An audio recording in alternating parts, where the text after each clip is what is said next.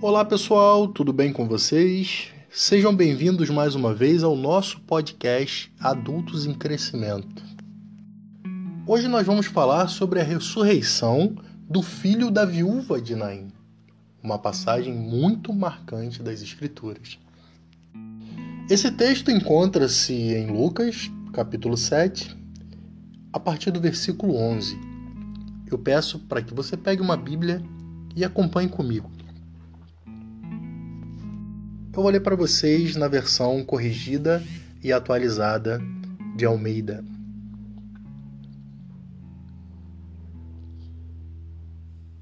Em dia subsequente, dirigiu-se Jesus a uma cidade chamada Naim, e iam com ele os seus discípulos e numerosa multidão.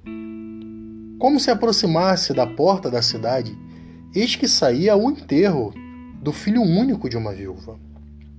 A grande multidão da cidade ia com ela.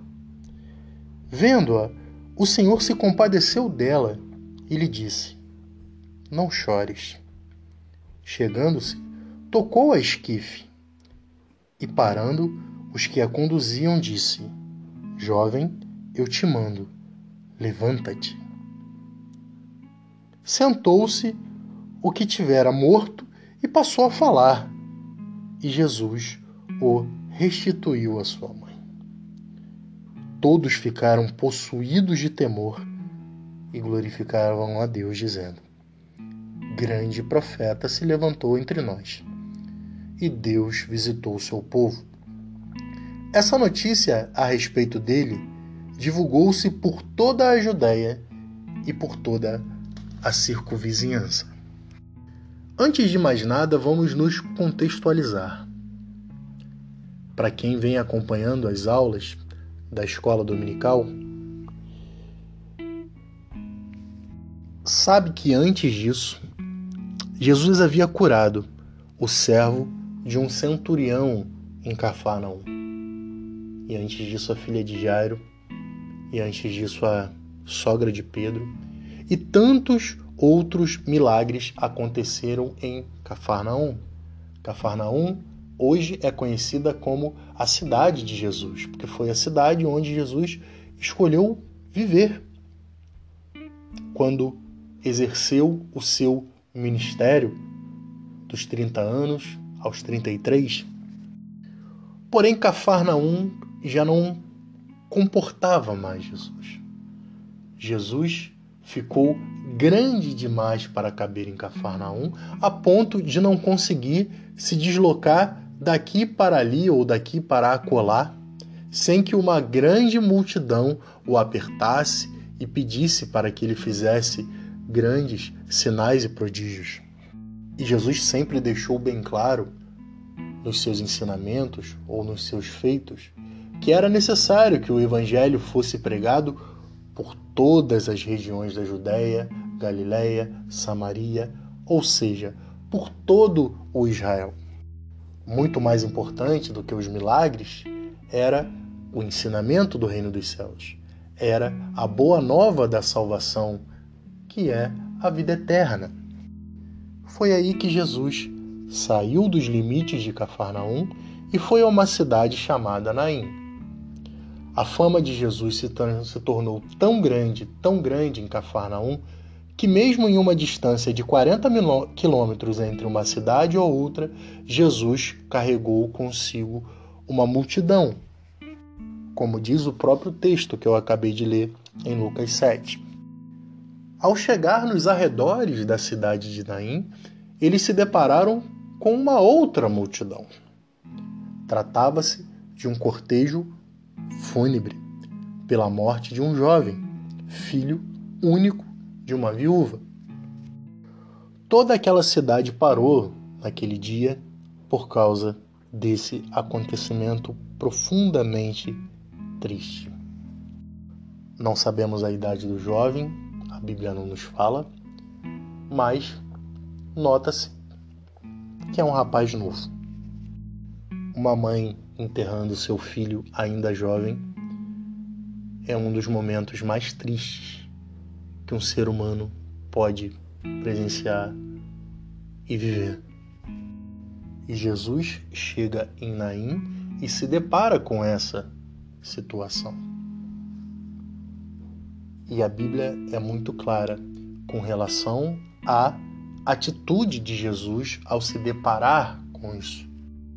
E Jesus se dirige diretamente à mãe. Ele fala: Não chores. É um pedido impossível, mas é uma palavra de consolo ao mesmo tempo. É como se disséssemos para alguém que está passando por um momento de dificuldade: não fique assim, vem cá, fique bem, mesmo que a gente saiba que isso é praticamente impossível. Jesus estava sendo cortês com aquela mulher. Não chore, mulher. Não fique assim. A Bíblia diz que Jesus se compadeceu profundamente dela. A dor daquela mulher atraiu os olhares de Jesus, moveu o coração do Mestre. Então Jesus vai em direção àqueles que carregavam o caixão do menino, toca no caixão e o menino se levanta. Na verdade, a Bíblia diz que ele se senta e começa a falar, ele começa a conversar e todas aquelas pessoas foram tomadas de grande terror, porque a primeira reação, a primeira sensação que se tem diante de uma situação dessa, que não é uma situação usual, é terror. Mas após isso, eles glorificaram a Deus. Não foi a primeira vez que Jesus ressuscitou um jovem. Jesus tinha acabado há poucos dias atrás de ressuscitar uma jovem em Cafarnaum. Só que o milagre da ressurreição da filha de Jairo, que foi uma ressurreição, né? É, nós sempre lembramos da ressurreição de Lázaro e dessa própria ressurreição que estamos falando agora do filho da viúva de Naim, mas a filha de Jairo também foi ressuscitada, porque homens vieram, mensageiros vieram à direção a Jairo e disseram para ele não importunar mais o mestre, porque sua filha estava morta. Então Jesus havia acabado de ressuscitar a filha de Jairo, só que foi um milagre restrito para poucas pessoas. E ali, de repente, muitos poderiam ter achado que na verdade ela não tinha morrido, na verdade ela tinha piorado seu quadro de saúde, mas ainda estava viva, enfim. Eu não sei se encararam essa situação como uma ressurreição. Nesse caso do menino, não teve a menor dúvida.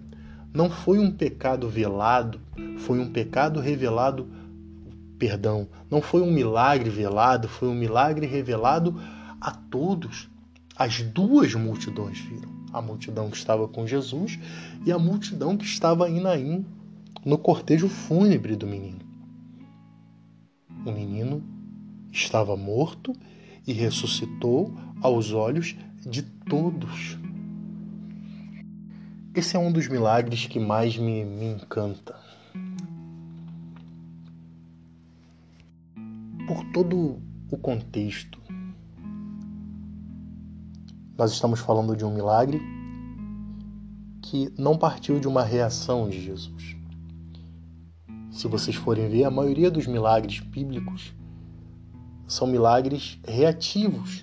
Pessoas vão até Jesus, exercem a sua fé e Jesus as cura ou cura aqueles a quem lhe pediram Nesse caso, não. Nesse caso, é Jesus que vai à direção da mulher, não há um clamor da mulher. De repente, a mulher não sabe nem quem é Jesus ainda. De repente, a dor é tão grande que, embora a mulher tenha ouvido falar de Jesus, isso pouco importava. Pouco importava a fama de Jesus nesse momento de dor profunda quando seus olhos e a sua visão está tão embaçada pelas lágrimas e o seu coração está tão enebrecido pela dor. Não, ela não reage. Ninguém diz a ela: Olha quem está entrando pela cidade. Jesus, aquele que ouvimos falar de grandes sinais e prodígios, pouco importa. Pouco importa. Afinal de contas, o que Jesus poderia fazer agora? O menino já estava morto. Então a mãe nada fez além de caminhar lentamente a caminhada da morte, não só do seu próprio filho, mas praticamente a sua própria morte. E eu vou explicar para vocês por que essa história me encanta tanto e por que essa mulher estava praticamente fadada à morte. Essa é a história de uma mãe do primeiro século. Além de ser mulher, o que já é um fato muito agravante naquela época, ela também era viúva. Você pode notar na Bíblia que Lucas faz questão de dizer que ela era viúva e que acabara de perder seu único filho. Isso tem um significado muito profundo para vocês entenderem porque Jesus se comoveu tanto com essa situação. Estudando um pouco sobre as viúvas nos tempos bíblicos, seja no Antigo Testamento ou no Novo Testamento, nós percebemos que uma vez que a mulher se tornava viúva, ela se, ela se tornava uma pessoa carente de auxílio de outros, de caridade mesmo. Porque numa sociedade patriarcal, como é a sociedade bíblica, onde só o homem trabalha, só o homem é o provedor e a mulher cuida da casa, a partir do momento que a mulher se vê sem marido, ela se vê sozinha. E ela se vê só no mundo, porque ela não pode trabalhar, ela não pode ter os recursos próprios, então ela depende da boa vontade dos governadores, dos religiosos e das pessoas comuns. E essa mulher tinha um filho, um único filho. Isso era bom e isso era ruim. Enquanto o menino era pequeno, eram duas bocas necessitadas da caridade alheia dela e do menino. Porém, a partir do momento que o menino crescesse, se tornasse um rapaz, ele poderia ocupar o lugar do pai e se tornar o provedor da casa. Então nós estamos falando de uma mulher numa sociedade patriarcal, viúva, carente da ajuda alheia para sobreviver até o final da sua vida essa mulher perde o seu filho, que poderia ser o provedor. Nós não sabemos a idade dele, mas entende-se, imagine se fosse um rapaz adolescente que já estava quase pronto para trabalhar e tirá-los dessa situação de pobreza, de incapacidade. Era a esperança dessa mulher, além do amor de mãe depositado ali pelo único filho diante daquele caixão, ali não morria o único filho, mas também morria a única possibilidade dela ser uma pessoa digna nesse mundo. Então pouco importa para essa mulher que Jesus está ali.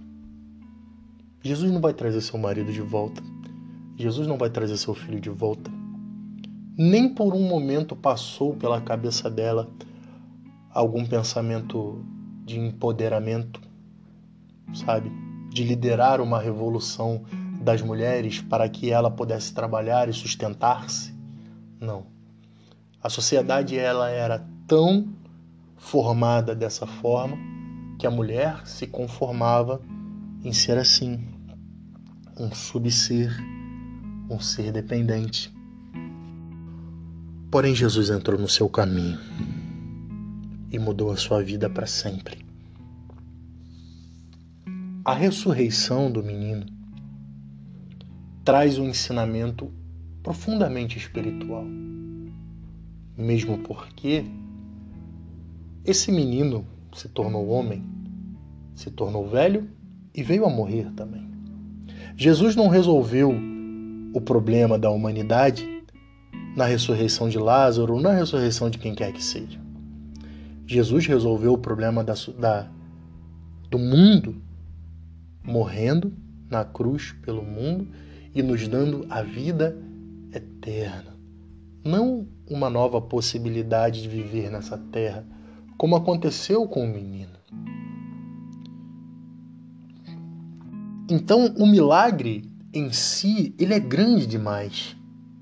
Nossa, é a ressurreição aqui na terra, vista por todos. Aquele menino estava morto, ele veio a viver. Aquela mãe estava praticamente morta, desenganada pelo mundo, a viver mendigando o resto da sua vida.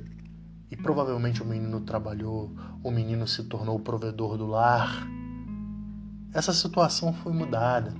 Mas o ensinamento de Jesus não para aí, porque essa não foi a única mãe que passou por essa situação e Jesus nada fez. Jesus não saiu por aí ressuscitando filhos de viúvas ou filhos de quem quer que seja para trazer um momento de alegria. O milagre não é isso. O milagre, ele tem ele tem que trazer um ensinamento eterno. E a ressurreição de Lázaro, a ressurreição da filha de Jairo, a ressurreição da filha dessa viúva, precisa trazer para nós um ensinamento transcendente, precisa trazer para nós um ensinamento eterno. No momento, Jesus queria mostrar para aquelas pessoas de que ele era o Filho de Deus e que não havia nada mais poderoso que ele, até mesmo a morte. Até mesmo morte. E a multidão que seguia Jesus só crescia, a admiração, a fama. Mas eu quero dizer para vocês o que me chamou mais atenção nesse episódio. Como eu já citei antes, não foi uma atitude reativa de Jesus. A mulher não se prostrou aos pés de Jesus e disse: Senhor, ressuscita meu filho. Nem passou isso pela cabeça dela. O que me chamou mais a atenção foi o protagonismo de Jesus nessa situação. Jesus não foi clamado, não por lábios. Jesus foi clamado pela dor. A dor clama mais alto de qualquer voz. A nossa dor é o imã que atrai o nosso Deus. Nós temos isso em comum. E por quê? E por que, quando estamos em profunda dor, Deus se torna presente sem ao menos o chamarmos? Sem ao menos termos a necessidade de clamar? Quando só estamos, quando só temos lágrimas a oferecer, só temos dor a oferecer, quando estamos revoltados com Deus, quando estamos decepcionados com Deus, é o momento que Ele vem, olha para nós de livre e espontânea vontade e vem. Você não precisa nem chamar. A dor chama por você. Então foi uma iniciativa de Jesus. Jesus foi em direção àquela mulher, Jesus consolou aquela mulher. E Jesus realizou um baita milagre. E você sabe por que a nossa mais profunda dor atrai Jesus, porque é somente nela que nos tornamos aquilo que somos de verdade. A dor destrói qualquer tipo de ego, tira de nós qualquer tipo de máscara, de capa, de maquiagem que nós adquirimos ao longo da vida nós vamos adquirindo várias faces, sabe? Várias aparências. Na dor, não. Não tem como fingir a dor. Principalmente a dor de uma mãe viúva que perde um filho. Nós voltamos ao estágio mais puro da humanidade e mais simples é o estágio com que nos lidamos com Deus. Ele como Deus e nós como homens. Sabe o que, que nos afasta de Deus?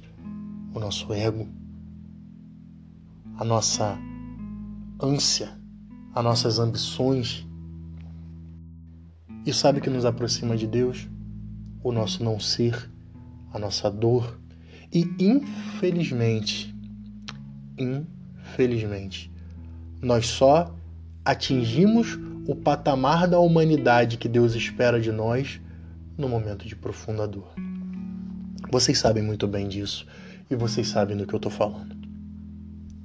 No momento onde não há chão, onde não há onde se apoiar, o que te resta, meu irmão? O que te resta? Você volta à posição fetal da mais pura e simples humanidade.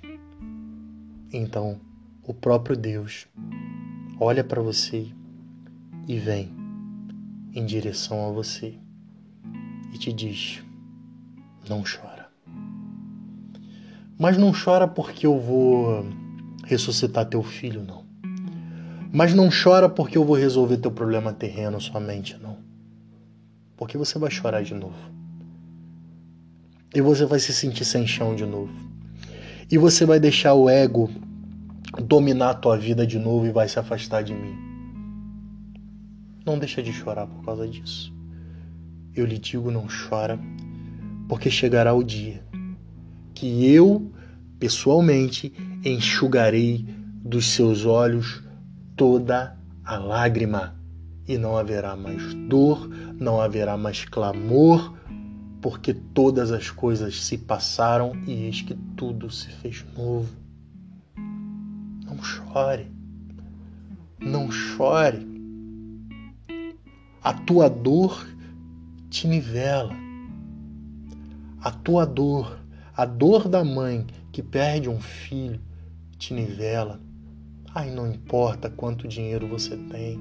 Ai, não importa quão bonito você é quantos seguidores você tem na rede social. Não. Te nivela. E quando nós nos encontramos em posição de nivelamento existencial, quando a humanidade se nivela e esse nivelamento só acontece na dor e na mais profunda dor, é que nós encontramos com Deus. Aliás, é quando Deus se encontra conosco. É quando ele nos olha e diz: agora sim. Ele me deu a chave, ele me deu a senha para acessar o seu coração. E você não precisa nem chamar, porque ele vem, assim como ele veio para essa mulher. Bom seria que não precisássemos da dor, bom seria que não precisássemos do luto, mas a dor nos faz lembrar que não somos tão bons como pensamos o luto nos faz lembrar que não somos tudo aquilo que achamos que somos. A morte nos faz ver que nós temos um limite. Quando você é jovem, você não consegue muito bem pensar nas coisas. Você quer curtir, você quer aproveitar, você quer gozar da vida e não há nada de errado nisso. Mas quando você se vê diante de uma situação de morte, seja a sua própria morte ou a morte de um ente querido, você vê que você não era tudo isso que você imaginava. Você vê que os seus sonhos não eram tão importantes. O seu trabalho, as suas ambições, as suas conquistas se tornaram em nada. Aí você se torna disponível para Deus. Bom seria que não precisasse da dor mas a gente não aprende de outra forma. A pandemia nos ensinou isso, com uma quantidade absurda de mortes, casos de mortes na nossa família, casos de mortes na nossa rua, casos de mortes na televisão, pelo mundo afora. Uma pandemia que não sabíamos a hora que ia acabar e graças a Deus, pela misericórdia de Deus, cessou, não está completamente resolvida, mas cessou. e começamos a ver esperança. Nós voltamos a maltratar o próximo, voltamos a poluir o meio ambiente, voltamos a esquecer de Deus.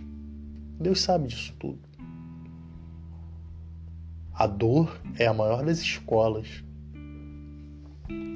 Nós, evangélicos, do século XXI, da pós-modernidade, nos contentamos com o milagre. Ou nos, nos contentamos com a prosperidade financeira, um bem-estar material. Mas não é isso que Jesus prometeu. Não foi isso que Jesus foi fazer em Naim. Não foi isso que Jesus veio fazer nesse mundo. Jesus veio trazer a notícia de que você não precisa chorar mais. Não porque seus problemas vão ser resolvidos aqui, outro ali, por você ser cristão e conhecer a Deus, de repente você vai viver uma vida mais feliz do que aquele que não conhece Jesus. Não, não, não, não. A promessa é eterna a ressurreição do filho da viúva é eterna. Não é para viver mais 40, 50 anos nessa terra somente. O cego de nascença não foi curado para ver somente o mundo físico. Se os seus olhos espirituais também não foram curados ou abertos para que ele pudesse ver uma vida eterna, como Jesus disse a Nicodemos, aquele que não nasceu de novo não pode ver o reino de Deus. Milagre por milagre não adianta se ele não vier consigo um ensinamento transcendental eterno. É esse o ensinamento de mais um milagre de Jesus, desse milagre imenso gigantesco, mesmo ele sendo um milagre imenso e gigantesco, se você parar só nele, é pouco. Você precisa entender que quando Jesus chorou, quando viu Lázaro morto, ali era a humanidade de Jesus revelada, vendo um amigo morto e principalmente a reação daquelas pessoas. O contexto é muito parecido com esse aqui a comoção das pessoas, a tristeza diante da morte, da incapacidade que a morte causa no ser humano, que é o nosso pior dos problemas. E isso comoveu, Jesus chorou. Mas Jesus também chorou de alegria por ver que a sua morte traria a vida eterna e resolveria esse nosso problemão. Então se apegue na vida eterna, meu irmão. Se apegue nessa promessa. Ele enxugará dos seus olhos toda lágrima. Independente da vida que você tem aqui, independente de quantos filhos Jesus tem aqui ressuscitar, seu ou não, independente de quantos problemas venha Jesus resolver na sua vida ou não, saiba que o maior deles já está resolvido, já está consumado. Naquele brado na cruz do Calvário, está consumado. Paulo também bradou, dizendo: Onde está a morte, a tua vitória? Onde está inferno, teu aguilhão? Está consumado. A morte está derrotada de uma vez por todas. Que você fique com esse ensinamento e que Deus te abençoe.